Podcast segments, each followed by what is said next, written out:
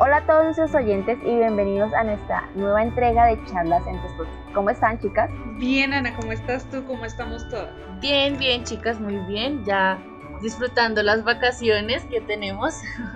Eh, y bien, pues aprovechando para darle todo con todas a nuestro podcast.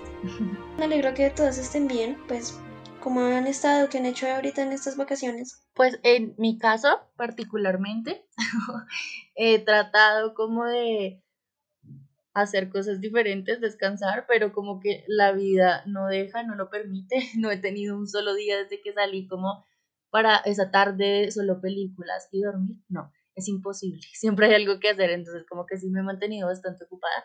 Pero pues nada, ya al menos sin la presión de estar sacando buenas notas o cosas por el estilo, al menos ya hay un poco más de paz en ese sentido.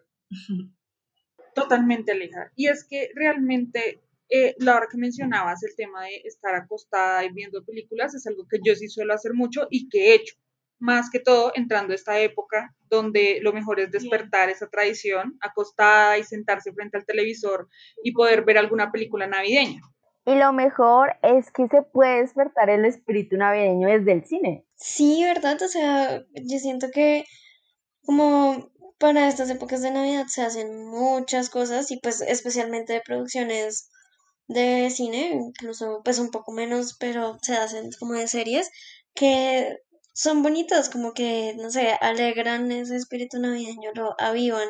Bueno, y claro está que todo esto no solo termina ahí. A veces de las cosas más esperadas de estas fechas son justamente las tan adoradas películas navideñas. Y quisiera empezar por preguntarles, amigas mías, ¿cuáles son las que a ustedes más les gustan? Estas que ustedes, o sea, no se pueden perder eh, en estas fechas y festividades de final de año.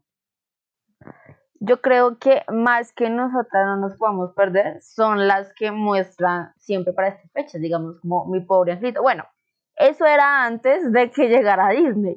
Exactamente, porque digamos que ahora que Ana menciona Disney, yo recuerdo muchísimo todo el tema de los especiales de Navidad de las series, el de Buena Suerte, de el de Buena Suerte Charlie, el de programas navideños de Mickey Mouse y todo ese tipo de cosas, son lo que yo más solía ver en ese momento. Ahorita, eh, incluso con la plataforma Disney Plus, están sacando muchísimas películas nuevas para la época, que me parece a mí súper chévere porque es algo que uno puede ver con lo que se siente súper cómodo. A mí Disney me hace sentir súper cómoda en, en todo sentido de la palabra. Amiga, precisamente cuando mencionaste lo de Disney, yo creo que las películas que más recuerdo, yo, o sea, He visto muchas películas, pero que más recuerdo las de Navidad son las, las especiales de, de, de Mickey Mouse. Me acuerdo, ay no, me encanta. Me hicieron acordar una película que amaba. ¿Cuál, cuál cuenta, cuál es? Era la de Mickey, la de donde Daisy y, y Minnie peleaban en, en un baile. No sé si la han visto, no me acuerdo el nombre, pero sí me acuerdo de las escenas. Yo recuerdo, eran un compendio de muchos retazos navideños, ¿sabes? También está el del regalo de Navidad, donde Mickey vende su reloj para darle un estuche a Minnie de su para su armónica y viceversa. Ella vende su armónica para darle a Mickey correas para su reloj. Es muy, muy bonito y realmente siempre tienen mensajes súper positivos. Saben también que recuerdo con mucho cariño todos los eh, programas emitidos por Cartoon Network, sobre todo aquellos que le daban un toque sombrío como Billy y Mandy a la Navidad, donde realmente eh, Papá Noel terminaba siendo un vampiro, me parecía súper, súper interesante. Y ahora que podemos ver el mundo con una visión un poco diferente, creo que son cosas para analizar sobre cómo se vende la Navidad y cómo podemos darle diferentes perspectivas para que no sea siempre lo mismo. Y retomando lo que les dije anteriormente, yo soy muy fan de Disney, o sea, yo amo Disney. Incluso los más viejos resultan una alternativa nostálgica para ver.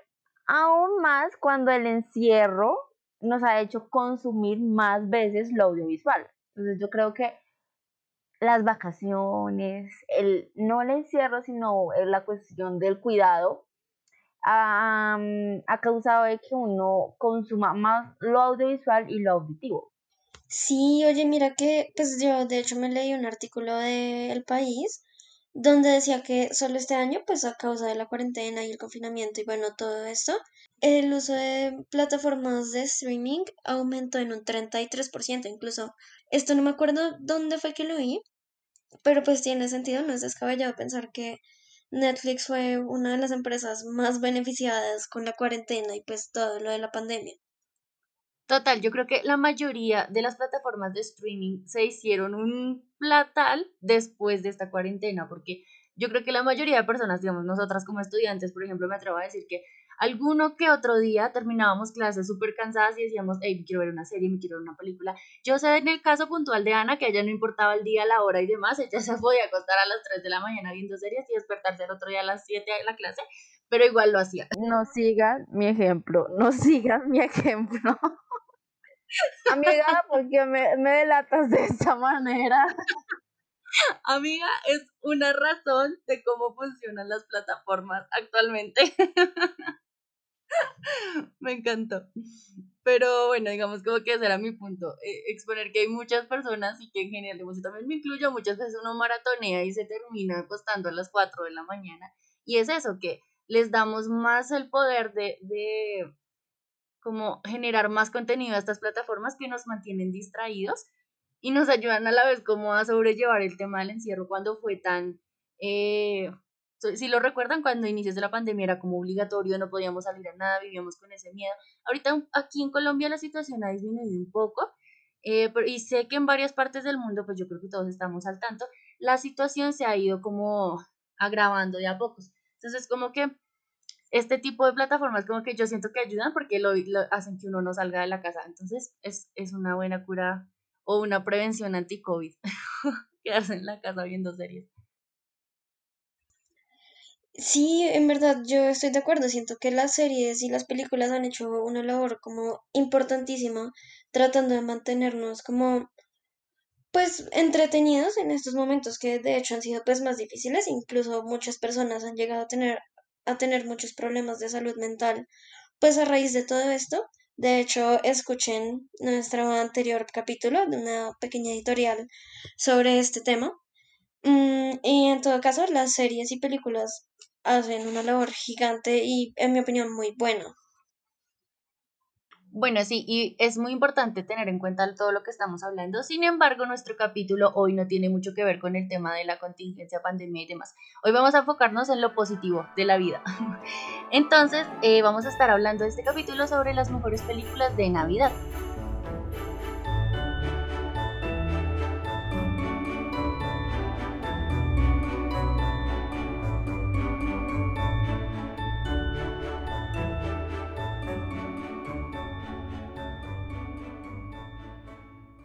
Por supuesto, vamos a hablar como cada una desde nuestra perspectiva, porque sabemos que hay muchas que son odiadas, que son tediosas, otras que, por ejemplo, no sé, tal vez amamos y otros odian. Entonces, hoy quisiera como comentarles y preguntarles al respecto de la película que yo creo que es icónica y que todo el mundo ha visto y que dan y repiten mil veces por los canales, tanto nacionales como internacionales, y es la, la película que, bueno, en inglés es Home Alone, pero en español es Mi Pobre Angelito. Cuéntenme ustedes ¿Qué, ¿Qué percepciones tiene esa película? ¿A ustedes les gusta? ¿Les gustó alguna vez? ¿No les gusta? Cuéntenme, cuéntenme para saber. Creo que en su momento me gustó, pero como lo dijiste y como lo mencionamos anteriormente, eh, es una película que repiten bastante, o bueno, tal vez repetían, no sé en este momento cómo lo hagan, ya que es propiedad de Disney, pero mm, en su momento pues será buena, ¿sí? O sea, no vamos a negar que, no me acuerdo si eran dos o tres, no sé, al- alguno me puede confirmar. El caso es que eh, pues sí, me gustó en su tiempo, pero yo creo que ya después de tanto verla, o no de tanto verla, sino ver que para siempre estas fechas la daban y, y que la daban todo el tiempo, pues ya fue bastante aburridor. O sea, como que ya sabíamos la historia. Digamos que las dos películas o las tres películas que hayan sacado no son muy diferentes a la primera. Todas tienen como ese mismo hilo de, ay, le pasa algo, ay, tiene que defenderse solito. Uno es en la casa de él, otro es en, en Nueva York, si no estoy mal, y, y creo que solo son dos. No, mira, realmente son tres, pero la tercera ya no tiene a nuestro icónico Macaulay Culkin como protagonista. Entonces eso es lo que le quitó a la tercera como toda su magia, porque que él estuviera ahí era como lo mejor de la película. Pero sí, tienes razón, son tres películas. Y mira que Ana, ahora que tomé la palabra, a mí me pasa completamente lo contrario que a ti. A mí me parece que esa película es una de las películas que yo puedo seguir viendo y viendo y viendo y nunca me voy a aburrir de ver. Me parece súper graciosa, todo lo que le pasa me parece lo peor del mundo, pobrecito Kevin. Además de que pues yo me he quedado sola en varias ocasiones durante Navidad entonces creo que es algo con lo que me pude sentir identificada, me parecía fantástica la película y eh, vi como mil maneras de cómo lograr en algún punto atacar a un ladrón si se metía a mi casa, que ese es como el miedo más grande que he tenido desde que soy una niña pequeña.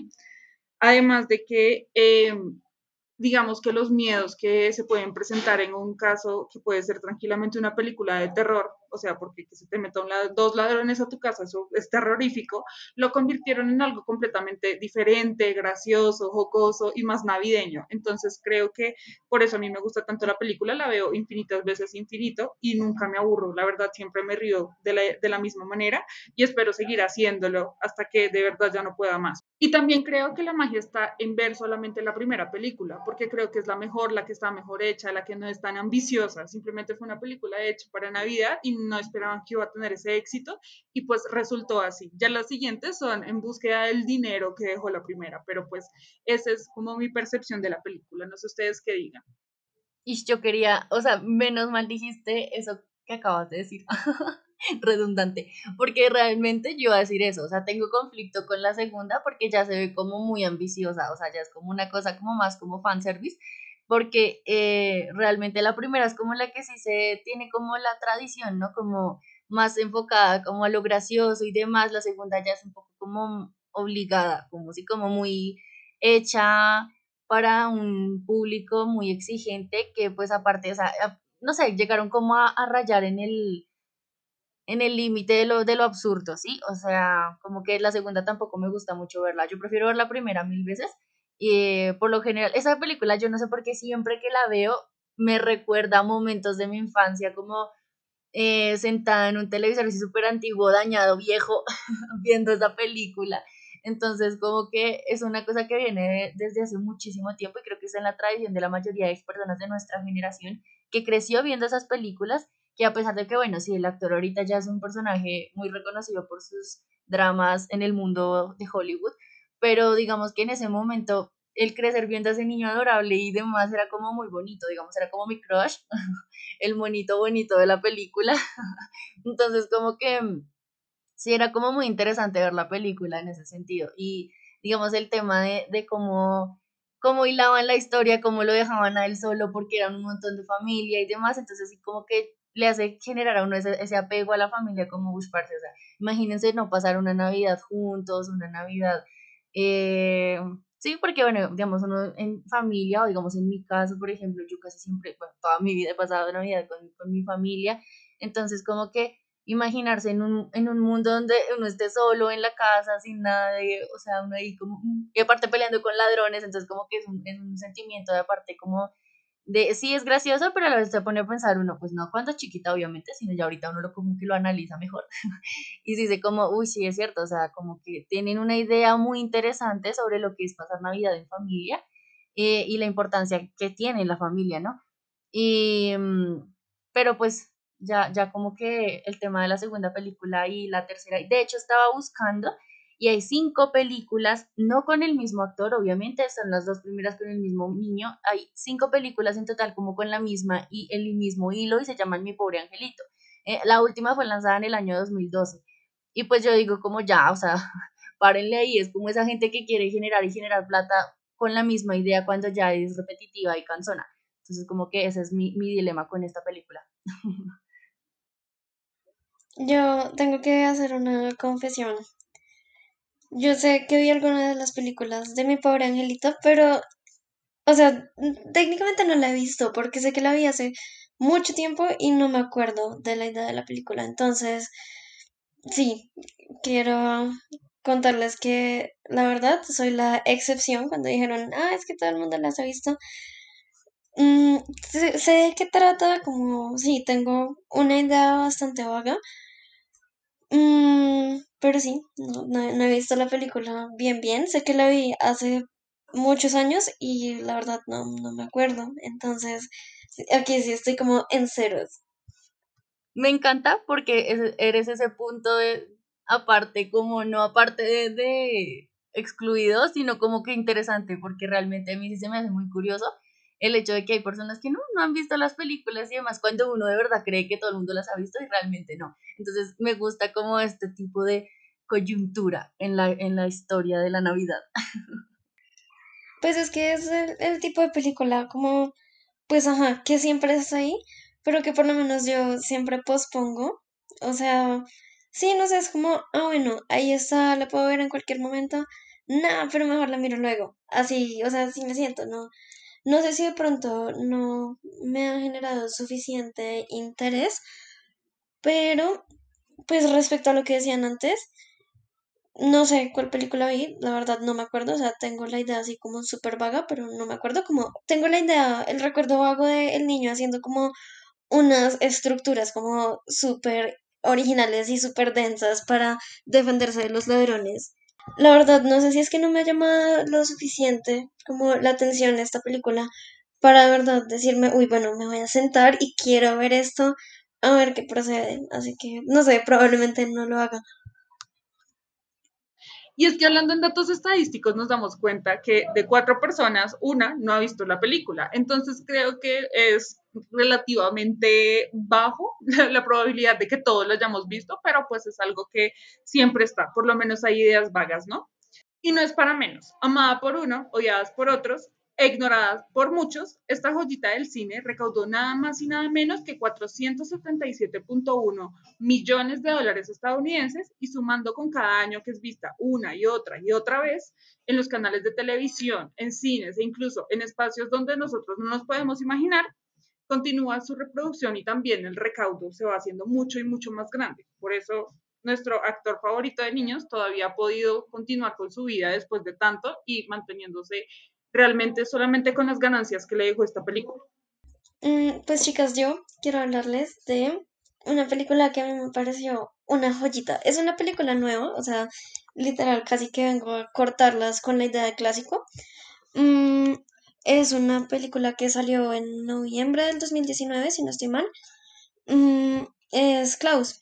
Es una película de animación española que pertenece a Disney y me parece que maneja un concepto muy lindo de la Navidad. O sea, mm, básicamente tiene dos premisas como muy importantes. Una de ellas dice como que un acto de bondad genera otro acto de bondad. Es súper lindo.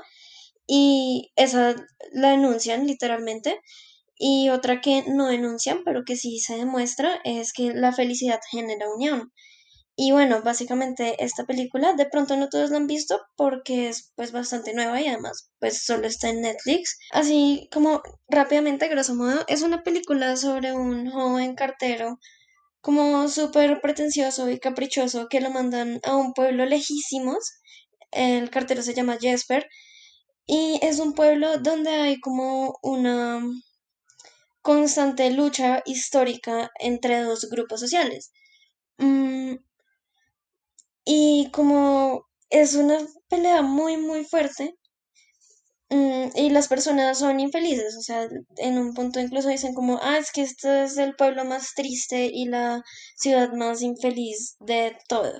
Mm, entonces, él es un tipo así súper caprichoso, de clase súper alta, y llega a un sitio que es muy feo, con mucha pobreza, mucha tristeza, con un montón de personas súper hostiles, entonces es como un choque muy grande y él tiene que desempeñar un trabajo para poder salirse de ahí y como que empieza a buscar las opciones fáciles para pues hacer ese trabajo e irse.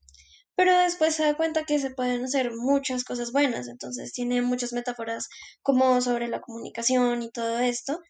Y pues es navideña porque, o sea, es como, son como historias paralelas dentro de una misma historia, porque está contando la historia de Jesper tratando de cumplir su objetivo, pero al mismo tiempo está haciendo como una historia alternativa sobre el origen de la Navidad, porque Jesper encuentra a un leñador llamado señor Klaus. Y es un personaje muy interesante porque eventualmente se convierte pues en la representación del Papá Noel clásico que conocemos Sin embargo, también es como una versión alternativa. De hecho, nos muestran a un señor no gordito y chiquitín, sino como un tipo grande y rudo y que se ve hostil. De hecho, es una persona como con una historia triste. Es una persona muy, muy buena en el fondo, pero al principio se ve como representado por una persona que ha sentido dolor y eso se nota en su personalidad, aunque en el fondo sea bueno, por fuera es como hostil y rudo, incluso al principio da susto, porque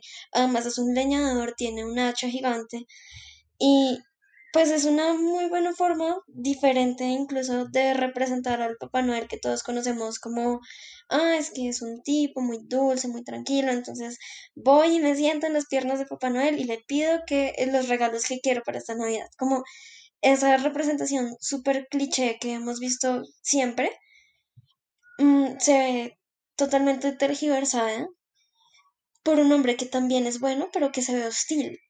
Entonces, me parece una cosa fantástica, como una forma de darle un buen giro a esta trama navideña. ¿Ustedes la han visto? No, eso te iba a decir. Yo que recuerde, jamás me he visto esa película. No, yo también la estaba buscando como para entender un poco las referencias, pero no la he visto. I'm sorry. Tienen que verla, tienen que verla, es buenísima. Y además, bueno, pues me parece que el manejo de la animación en esta película es impresionante. O sea, yo estuve estudiando un poco sobre este tipo de animación antes de la grabación. Y es que hacen unos juegos muy chévere porque lo que hacen es mezclar 2D con 3D. Entonces utilizan esta animación tradicional 2D como más clásica que es dibujada, hecha a mano. Gran parte de la película es hecha a mano.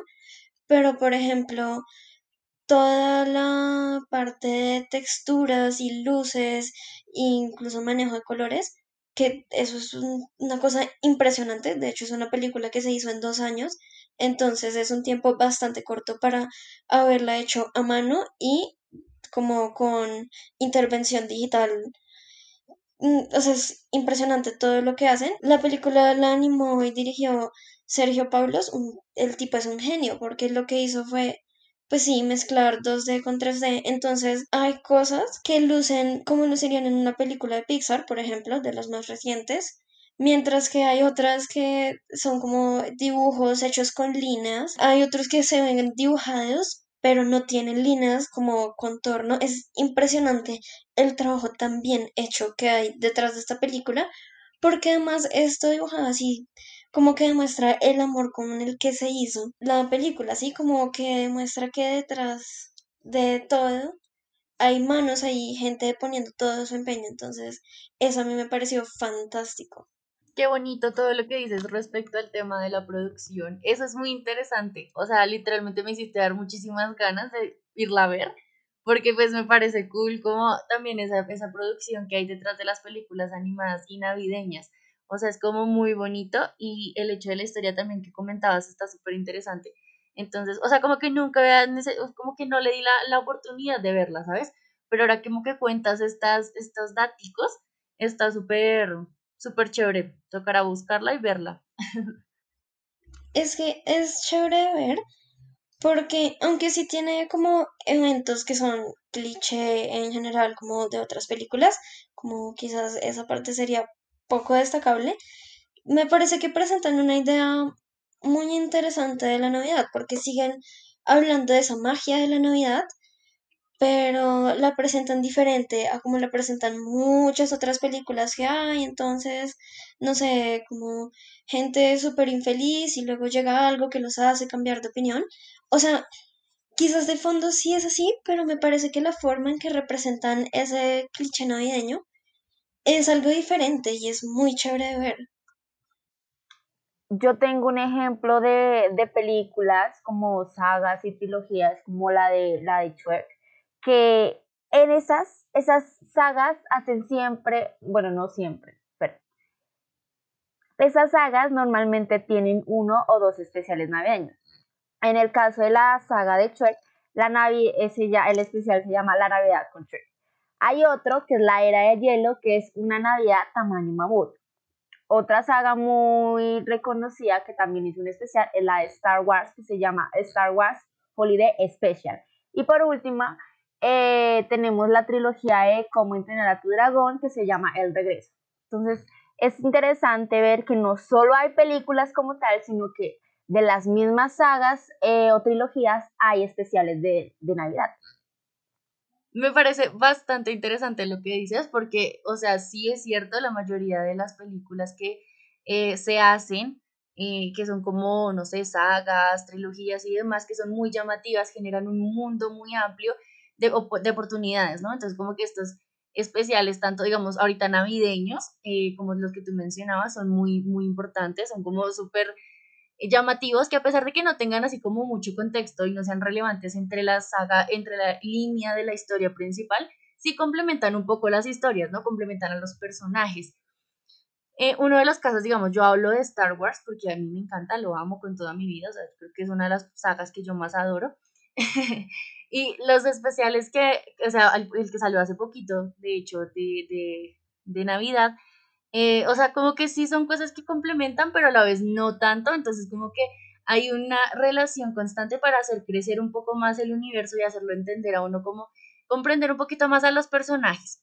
Entonces a mí me encanta, o sea, realmente este tema de, la, de las especiales navideños o los de Halloween o de Hanukkah, no sé, o sea, son muy amplios. Siempre hay como una amplitud muy grande. Digamos que el tema de la Navidad da para mucho de qué hablar, así como hay personas que de pronto amamos estas fechas, nos sentimos muy festivos, muy felices siempre, también está la otra contraparte. Entonces, como que también que se resalte eso en las películas se me hace muy, muy chévere. Entonces les voy a hablar de un clásico también de alguien que odia la Navidad. y pues con eso yo creo que ya todos sabemos, eh, el Grinch.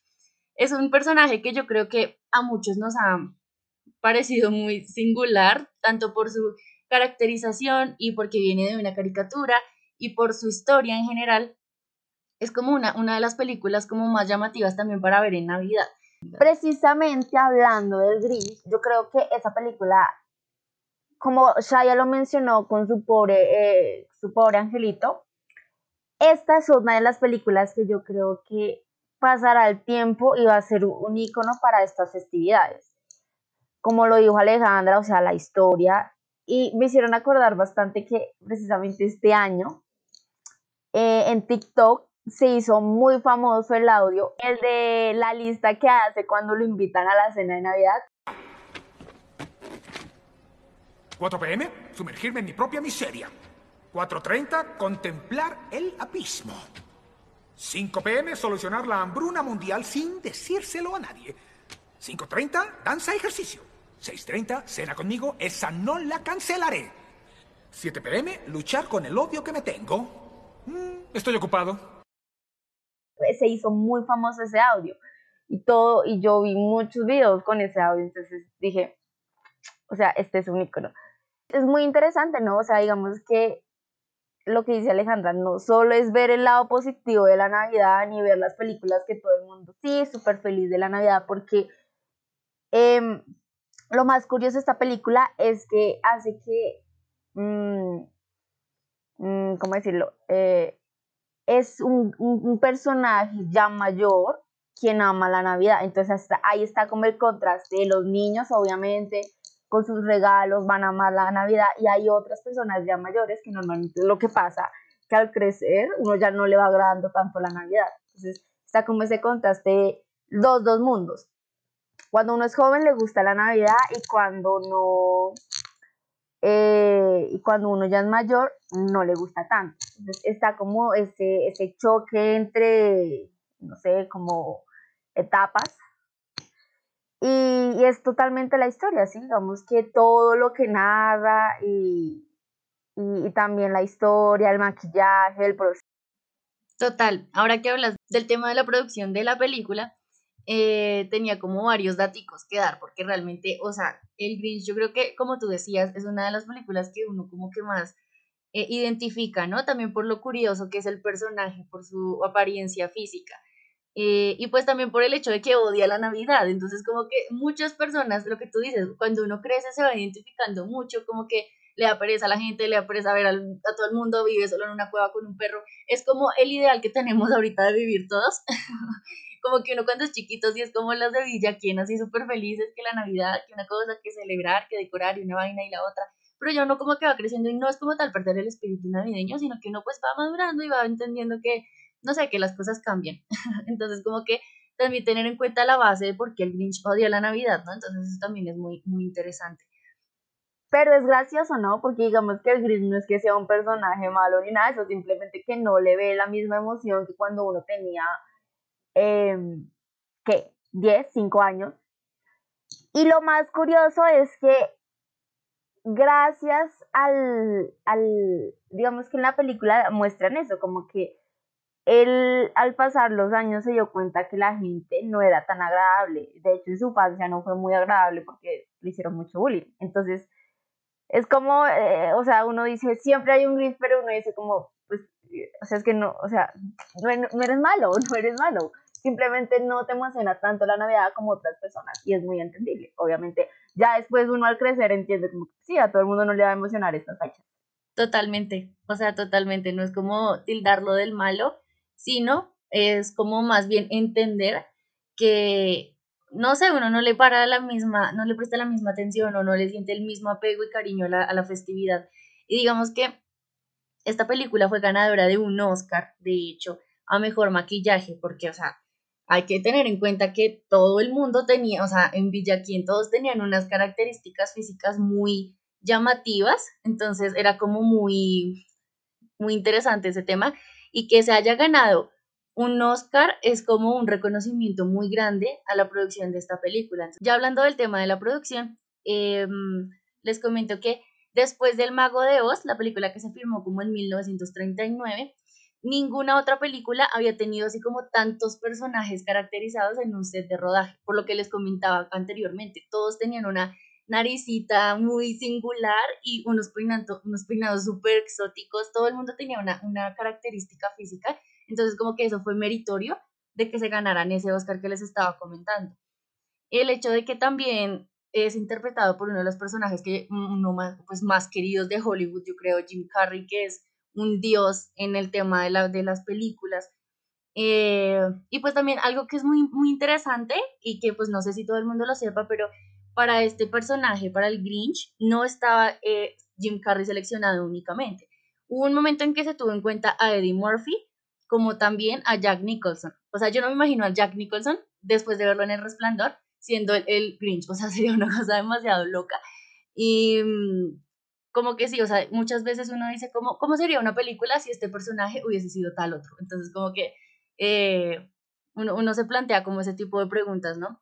Pero mira que es curioso porque, digamos que tú reconoces a los actores es cuando buscas la información de la película. No precisamente es que eh, el maquillaje fue tan excelente que tú no reconoces a ningún actor. La verdad es que yo después de buscar la información me di cuenta que era Jim Carrey el, el protagonista. Bueno, y es que yo hasta ahorita me acabo de enterar de que es Jim Carrey. Yo no sabía que era él yo pensaba que era cualquier otra persona maravillosa, pero pues saber que es él le da un valor añadido. Hasta hoy me desayuno de que es Jim Carrey. ¿En serio? No, no te lo puedo creer, ¿es en serio? Sí, es en serio. Yo no sabía que era Jim Carrey. Me, parece brutal, te juro que yo no lo sabía. Pero bueno.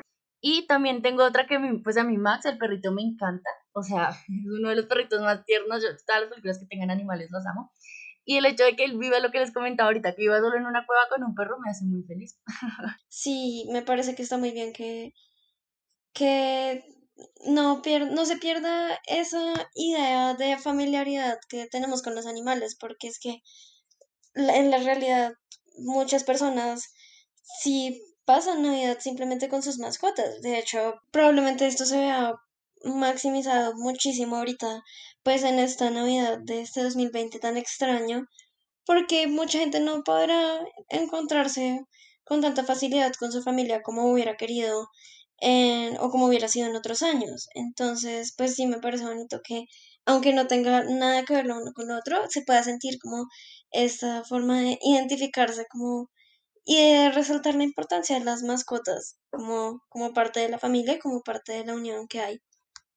Bueno, y les quería comentar que Max, el perrito, es uno también como de mis personajes favoritos que siempre, o sea, me encanta que el perrito siempre esté ahí sentado y lo escuche decir todos sus planes, sus locuras demenciales y el perrito está ahí escuchándolo simplemente, entonces como que es bonito tener ese conocimiento, porque ustedes saben que los perritos, los, como hablábamos en el tema del podcast de las mascotas, los, los amo, y como que ese, también es una, algo muy singular, muy característico, el hecho de que viva solo en una cueva con un perro, es demasiado interesante. Y lo que les iba a comentar en tema de producción es que el perrito en realidad es una hembra, era una hembra, y era callejera y fue rescatada y fue entrenada como por unos 13 meses, 15 meses más o menos, para que eh, hiciera e interpretara el papel de Max. Entonces, como que también es muy bonito ver que anteriormente también se tenía ese pensamiento de rescatar animales y eso también es muy interesante, ¿no? Como ese espíritu de que también no solo la gente la que vive la Navidad, sino que muchas veces las mascotas son quienes están ahí para uno en estas, en estas festividades. Eso me parece muy bonito. Y mira que yo quiero hacer como una acotación un poco tardía de lo que estaban hablando ahorita de que Grinch odia la Navidad, pero digamos como que también teniendo en cuenta el papel de Max, es que Max nunca ha, digamos que, discriminado a Grinch por ser diferente. Y eso es más o menos como yo veo a la película. ¿Sí? Yo la veo como se ataca a una persona en un ambiente donde es el único diferente dentro de todos esos que son iguales, que son felices, que están alegres, ¿sí? Es como yo lo veo, sobre todo porque, digamos, yo veo la Navidad desde una perspectiva un poco diferente por el tema de que en mi casa no se celebra Navidad.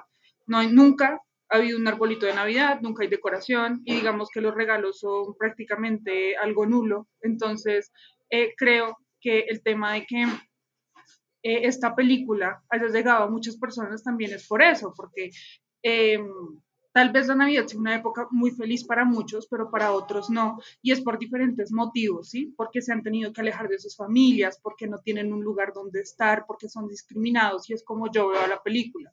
Como fue planteado desde un principio, no fue planteado principalmente como el hombre verde que de la Navidad, sino el hombre que es diferente y discriminado, que se alejó de todos y por eso no le gusta la Navidad que al final una niña le dice, oye, mira, no eres tan diferente, puedes venir con nosotros y estar aquí y no te vamos a hacer daño, no te vamos a discriminar y los que lo hicieron en su momento ahora ya crecieron, ahora ya maduraron y ahora ya comprendieron que el mundo es un lugar diferente donde todos podemos estar.